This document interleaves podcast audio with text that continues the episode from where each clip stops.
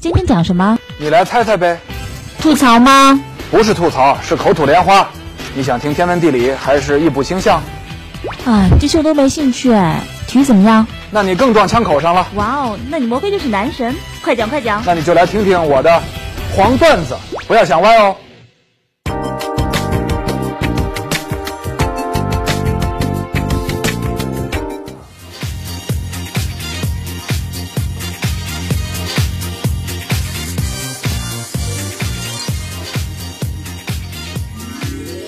欢迎各位收看乐视体育黄段子世界杯特别节目。本节目由哈尔滨啤酒首席赞助播出，哈尔滨啤酒尽情世界。今天我们继续聊世界杯啊，今天请来的嘉宾是搜达足球总编刘京杰。嗯，建翔你好，各位观众大家好。今天这件衣服很闪，呃，全是这个历届世界杯官方用球、对是吧？？呃，比较萌一些，这个也让大家把注意力从我肚子上移开，移到这些球上吧。呃，那我们就管你叫球球呃，好 啊。。另外，这个过去的这届世界杯进球太少了，也希望这届能够进多球如麻，对 是这好个看意一思些。哎，对，嗯，这个上届世界杯那个球也搞了很多怪，嗯被球员点了很多恶评 啊。那这次这个布拉祖卡不知道会怎么样。越高科技呢，球员的脚感啊，越越越觉得奇怪还。得适应半天。嗯哎，对对对，这个今天咱们聊什么呢？除了东道主巴西、嗯上届冠军西班牙，啊，还有一个小组必须要聊，嗯，D 组，意大利、英格兰、乌拉圭，嗯三大高手云云集在这个组。哎，这个哥斯达黎加好像大家已经淡忘嗯了、啊，这个这个组被称作死亡之组，确实，而且呢，英格兰队啊，历来都是大赛当中人气很旺，但是最后呢，眼泪多过笑容的那么一个队伍，所以呢，他一分到这个组之后，大家就更关注这个组了。所以今天咱们请数据帝刘金杰来说说英格兰队到底能不能杀出这个死亡之组？可以。怎么样？你觉得这个组？我觉得有戏。啊呃，对，死亡之组吧，过去几届世界杯经常有死亡之组，大家都是在赛前认为这个组很难打，到最后实际上，我们当时就跟同事聊天就说，死亡之组不死亡，因为到最后的比赛结果会发现，到第三轮打之前局势都很明朗了，没有造成那种比如四个队同积几分那种情况，嗯实际上最后结局都很明朗，包括零六年我们说的荷兰、阿兰根廷那塞黑，还有那个加纳是吧？呃科特迪瓦科特迪瓦克科特迪瓦这四个队对一下子打成那个样子，到第三轮已经例行公事了。哎这场比赛包括上届，嗯，上届的这个时候有朝鲜那次吧，呃，巴巴西西、葡萄牙、葡科萄特牙迪科瓦特迪瓦也朝那鲜嗯次，实际上也到最后一轮，巴西、葡萄牙战平，携手出线。哎，对，所以说我觉得死亡之组更多的还是一个赛前大家会觉得很恐怖，比赛进行中会发现另外一个没那组么很死亡。 对，对，所以说这个小组我首先感觉就是一个乌拉圭到底在扮演一个什么角色的一个问题。哦，你已经把乌拉圭放在个配角的角色上，嗯，对，我觉得乌拉圭大家过过去因为上届进了，过去几四年强，把他看得高了。对，太太高看了。实际上上届真正乌拉圭踢的，我觉得真的很一般。嗯，对，因为上届乌拉圭也是以这个附加赛身份杀进的决赛阶段，然后包括首场比赛打法国，呃，可以说那场比赛乌拉圭几乎就是一个九个人防守，两个人进攻的一个体系。最后和法国打得很难看的一场比赛，零比零，零比零之后赢了两个墨西哥和南非，进了十十六强对韩国，我们也觉得他对韩国到底体现了多大优势也没有，也是一个几乎是五五开的球。就是苏亚雷斯个人能力一瞬间。嗯啊对，再往下就是加纳那场，我们也替替加纳可惜，但最后进了四强。包括你说本届预选赛乌拉圭在南美区打成什么样子，大家也看得出来，进二十五球，失二十五球，最后又是附加赛。赢了约旦，嗯，赢而了且附加赛赢对亚洲区的约旦而，对，而且乌拉圭足球这么多这四年来，你说阵容保持的是挺好的，但是他中场缺的这么一个拿球的人还是没有。在王子弗朗西斯科利之后嗯，乌拉圭没再出过中场大师。对，上届大家都说洛戴罗很厉害，但是上届除了一张红牌，没给大家留下任何印象。就这四年，洛戴洛戴罗还是那个水平，几乎在国家队都成边缘人。我觉得乌拉圭现在除了赌前场这三个人之外，还加上福尔兰现在又老了老了四岁，我觉得 挺不是那么容 不是那么好不是那么难打。这但是嗯苏神这个赛季呼声很高啊，卡瓦尼，嗯啊不过苏神刚做手术，苏有人现在就是这个伤，我觉得对英格兰又是好事儿，对乌拉圭挺那什么的。因为我觉得过去几年咱们在大赛前等某个球星伤愈的时候，都一直在等他。当然他能参加比赛，咱们都很高兴。但是这个球星到了大赛的时候，状态也就那样。包括当年齐达内、贝克汉姆，都是赛前重伤，恢复很久，到到到了比赛的时候。出场了，但是作用发挥不出来了。所以我觉得苏神现在，即便你说他小小组第小组赛第一场踢不了，到第二三场能踢成什么样子，也是个谜。所以现在的乌拉圭真那么强吗？哦，我是 数据地这一分析，英格兰球迷满心欢喜。啊，对，这昨天我思考了半天，是我觉得应该给英格兰球迷一点乐观情绪。就你在实力上看高英格兰一线嗯我只是看低了乌拉圭一些。啊，看低了乌拉圭，就是告诉大家不要把乌拉圭看得那么强。嗯，是。不要仅仅因为他上届的四强，嗯，要看到他这届预选赛是最后赢了亚洲区的约旦，通过附加赛才出现的，嗯是啊。但是中国球迷一想，哎，约旦，约旦还赢中国呢，哎，别嗨别扯了，这又跟中国足球发生联系了嗯啊！千万不要联系。鏖战世界杯，康师傅红烧牛肉面与您相伴，共享足球盛宴。赛程怎么样？英格兰的嗯这赛个程，小组啊，他好像是先强后弱是吧？最后打哥斯达黎加，最后打哥斯达黎加，这个我第一场就碰意大利，嗯，这场才是真正的这组的决定这组走向的一场比赛吧。呃，可能说英英格兰会面临苦战，嗯这个意大利，我觉得普兰德利带在普兰德利带领下很稳，嗯，很稳，而且普兰德利知道面对不同的对手他会变阵，他真的是敢随时就把三变三后卫、四后卫，或者是锋线调整，包括一些不知名球员的启用，我觉得普兰德利这方面拿捏的非常好。但是普兰德利肯定也想不到现在英格兰队的核心在哪里，包括 是啊，现在英格兰大家都不知道到时候大赛时候打什么牌，这可能是英格兰的优势所在吧。 连自己都不清楚。对嗯别说你了，我都不知道我想怎么打。哎、是，到时候打成什么样是什么样。嗯，别人是指哪儿打哪儿，我们是打哪儿指哪儿。啊对，嗯，所以说这场比赛决定了这个组的走向，也是基于这个考虑的吧。 哎，两年前欧锦赛，英格兰跟意大利苦战一百二十分钟，嗯罚点球被淘汰，但是那一百二十分钟太难看了，对，被围攻。嗯啊，现在反正继续考，还是先从这小组说吧。就是，我说接下来就进了淘汰赛呢，肯定又得考虑点球的问题了。英格兰这个踢点球，反正不太让人放心，嗯，我觉得反正这届换了一波人，也许会好一点吧。主要转转运，转转运。嗯，您说这过去这么多届，除了上一零年世界杯被阿根廷打得没脾气之外，剩下的但凡进过大赛、淘汰赛，那都是点球输输了。哎，呃，埃里克森时代，他连续三届嗯大赛，两届欧锦赛，一届世界杯，嗯是嗯都是都打进八强，也还不错。而且呢，进除了零二是被掉了一脚，对对，哎之后嗯这个乌拉圭的戈丁这个赛季表现相当不错呀，啊嗯，戈丁是不错，但是会不会也也踢废了、踢累了？肯定有这方面原因吧。马竞这赛季就是几乎是一套半的阵容，也就是15六个人十六个人在踢了几线啊，这三线三线差不多。我觉得论身体吧，中后卫当然不会消耗太多嗯了，但是肯定很疲惫，肯定心里都进入了一个疲惫期了。嗯我感觉戈丁当然很很稳，我觉得到世界杯上依然会很稳。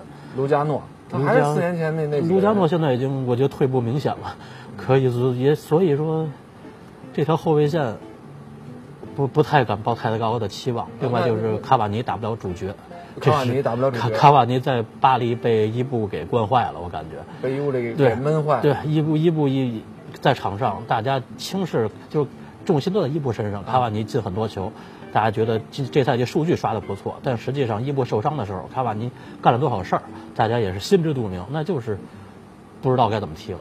所以说，就已经如果嗯不会当正印中锋踢对了，如只果会当个边锋、嗯偏对啊偏锋踢了。对，，如果苏神在场上，也许卡瓦尼还是可以去享受一下被二轻视前锋的感觉。感觉对，啊现在如果是卡瓦尼身体没恢恢复好，如果苏神身体没恢复好，嗯，对，卡对，让卡瓦尼又那样了，我觉得也不敢真的赌太多。啊弗兰咱们看了，嗯亚冠在咱们都亚冠看见已经这样了已经这样了。嗯啊所以您说替乌拉圭挺担心的吧？哦，替乌拉圭担心。嗯，媒体对英格兰的看低，好像也成了一种赛前调侃的一种一种一种风气。嗯，连这个华尔街都出来起哄，是，做了个大数据分析，分析了什么一万四千多场嗯啊，霍金教授都出来拿英格兰开心，这事儿你也看到了我吧？看嗯到了，说什么下午三点，海拔五百米以下，穿红色球 衣，怎么怎么样，这个胜率高嗯点儿。但是我还是不会下注英格兰队拿冠军的，这个有点有点就起应哄。该有点冒险，很冒险了。这是不是英英足总请霍金先生来帮英格兰队减压，故意散散的烟雾弹？嗯我觉赛得前舆论上，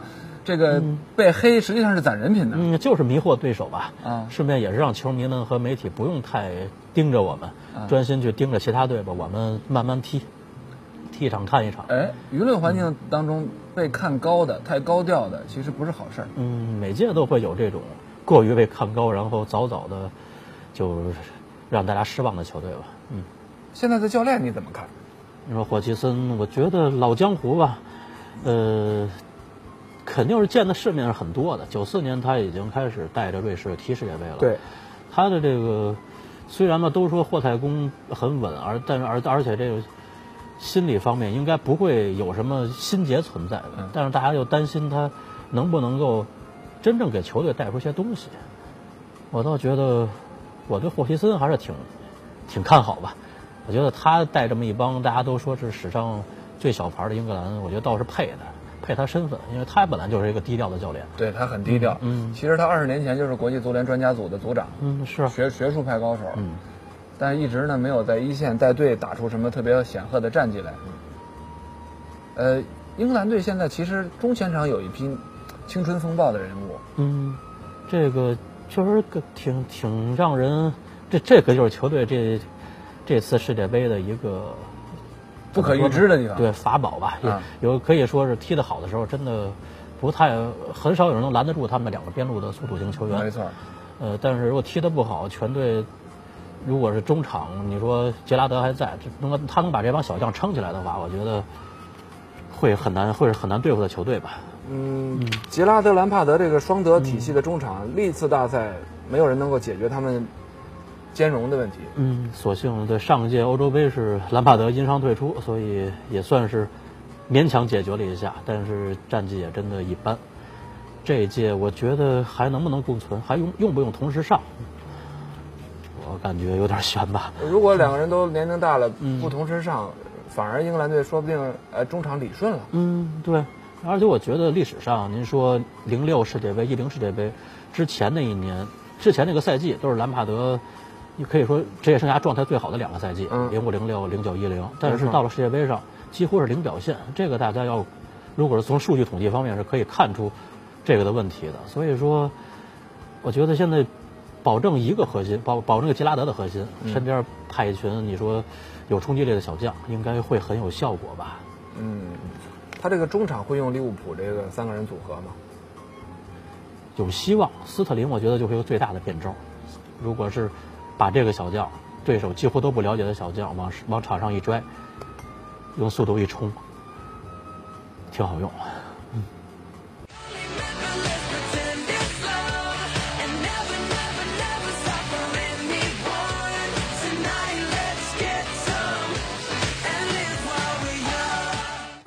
本节目由哈尔滨啤酒首席赞助播出，哈尔滨啤酒尽情世界。呃，鲁尼到底会在英格兰队起个什么作用？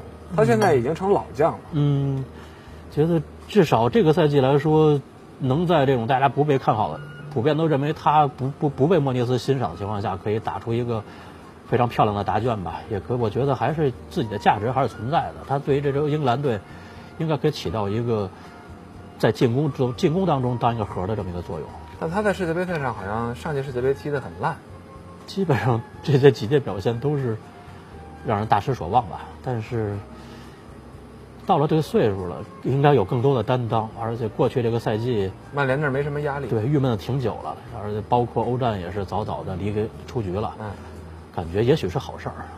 哎，只他能说也许嗯不他说不定这个比赛场次在上个赛季踢的比往年少了十几场。对，哎，他保证世界杯的时候体能会更好一点。嗯鲁呃鲁尼如果身体不在状态的时候，他技术也发挥不出来。嗯，对。因此，我觉得鲁尼还是一个必须要仰仗的一个对对象吧。你身边有斯图里奇，有这个维尔贝克，包括斯特林，还有这些我们说拉拉纳这些，沃尔科特对，沃尔科特没没用。哦，对，我上受是啊伤奥沃尔科特受伤退对出了，对拉拉纳这帮小将，我觉得有这么一个用脑子踢球的这么一个前场之核在，围绕他踢会有意想不到的效果吧。他的这个左后卫把阿什利科尔彻底废了，改用拜恩斯了。嗯嗯，贝恩斯我很喜欢， 这个你能传中，能定位球，嗯我觉得英英格兰这方面应该是早该换代早了。该更新了。对，他中卫这次会用谁呢？主力中卫卡希尔和这个贾吉尔卡吧海，基尔卡。嗯，嗯，就以往世界大赛，咱们总嘲笑英格兰的中卫和门将，嗯总会出一些低级失误、笨重的失误，感觉就转转个身一个世纪过去了这种事情。对，关键时刻也丢了不少这样的球。就还是应该给哈特信心吧。嗯哈特这联赛打的虽然有有几场，赛季初那几场，他在曼城这个赛季后来主力位置也不稳了。就是一度就是赛季初到赛季初段那时候，到到球队最后去，后来居上争冠军那段时间，我觉得他的表现还是配得上他这个身份。还不错，嗯，威尔希尔会是一个亮点吗？会在这届大赛当中突然一下成了巨星吗？悬，为什么？我感觉他这里一个多赛季，他到底真正有没有进步？大家我觉得大家都是就心里打鼓吧。我觉得他如果是真正稳稳步成长的话，过去两年应该是一个。应该已经进入高高速发展期吧，但是中途重伤了一次，几乎一个赛季报销。结果这次之后，感觉现在的他比受伤前的灵气儿少了不少。也许还是有心理阴影，或者说是球队的战术打法还是没有融进去，嗯。所以还是有存在一个这届爆发起来有点难吧。又到了熬夜看球的节奏，备好康师傅红烧牛肉面。巴西世界杯就是这个味儿。英格兰队会采取什么样的战术？跟像你说的，如果不要把乌拉圭看那么强，嗯，他跟乌拉圭真要是展开局面均等的对攻，嗯，是不是他反而头疼？他是不是更希望打防守反击？我希我觉得英格兰面对乌拉圭攻出来是是乌拉圭人最想看到的。 嗯，现在的乌拉圭防守实际上其实是挺差的。另外就是中场上中场两个边儿，我认为并不强。英格兰如果面对乌拉圭，把两个边路的速度打出来，嗯，这时候可以和对方中后卫现在转身，包括也是个问题。也你不说行如果卢卢加诺打首发的话，那随实际便上随便突了。对，那如果能过了中场这一关，别和人对攻，耐耐心心的打两边儿。因因为就像你说的，嗯乌拉圭中场也没有出现一个控制节奏的大师，嗯是英格兰似乎也从来就没有，这可以两个这么都说嗯不能控制中场的人，就干脆直接两头见面吧，打打两也头，也许会出现这种情况。打两头嗯见面，可能大家都有机会，但其实可能谁都更希望你压着我打，对，我打你反击，乌拉圭现乌拉圭现在还就是盼着对手把他们打，让他们来打反击，他们就收想缩起来，对， 因为他有苏神，嗯有卡瓦尼，单兵能力强，没错，是吧？他跟意大利肯定是意大利摁着他打了。应该是。 呃，就网上还有球迷开玩笑嗯说，英格兰能赢哥斯达黎加吗？其实也会比较辛苦，大家可以参照上一届对阿尔及利亚的比赛，甚至包括零六年特林加和多巴哥那场，英格兰也是打得很难看。最后是高老、克劳奇顶进一个头球，嗯嗯对啊，嗯才打开局面。对，因为哥斯达黎加比我们想已经上届没参加嘛，哥斯达黎加这几年的球员去北欧发展的比较多。好，对，另外就是前锋的速度很快，这样的话锻灵炼活性上肯定是，对，你说这个阿森纳那个乔尔坎贝尔，他的这个速度，我感觉英格兰的中后卫面对他会很头疼。挺他也是个吃速亏的度型球员，如果是哥斯达黎加闷头闷头去打防反，他的后呃中中后场又有北欧这种经验，身体对抗不是问题。这样的话，你其实也是可能面临一个铁桶阵，主要是看到最后一场哥斯达黎加是不是还有机会。啊如果是他前前两场比赛两连败，对他自己可能心气儿一散，说算了，派点替补纪念一下吧。那个时候也许对英格兰就是个好机会。这真拼的话，如果到时候一万一哥斯达黎加前场前两场比赛有一两分在手里，结果也也许他会跟英格兰真的拼。这个组有可能四分会出现，有死亡之组的，我们理解的死亡之组也有可。能六分不出现。嗯，对，就是六六零嘛，对，嗯，就是三三个队六分，是有一个队零分，嗯然后这三个六分的队互相之间算相互成绩。嗯没错。这次世界杯的小组积分这个规则是怎么样的？呃，先看净胜球，同分队先看净胜球，嗯再看胜负关系。对所以这个很微嗯妙，净胜球都很重要，对，是吧？嗯英格兰如果小组出线的话，那就是碰 C 组的前两名，嗯哥伦比亚那组嗯哥伦比亚、希腊、科特迪瓦、日本这组，你看，你看我我我写的英格兰是出线，然后碰日本，嗯我认为日本能拿 C 组第一呢。呃，一我觉得日日本球迷好像很多在这儿呢，插播一个小小的广告。呃，在春节前后呢，呃，我们将黄段子节目里关于足球的话题内容呢，做了精选和整理，出了一本书，叫《足球根本不是圆的》。在世界杯年呢，给大家提供一本看球囤货备料装逼指南啊，呃，京东、当当、卓越都已经可以开始订阅了，希望您能够喜欢。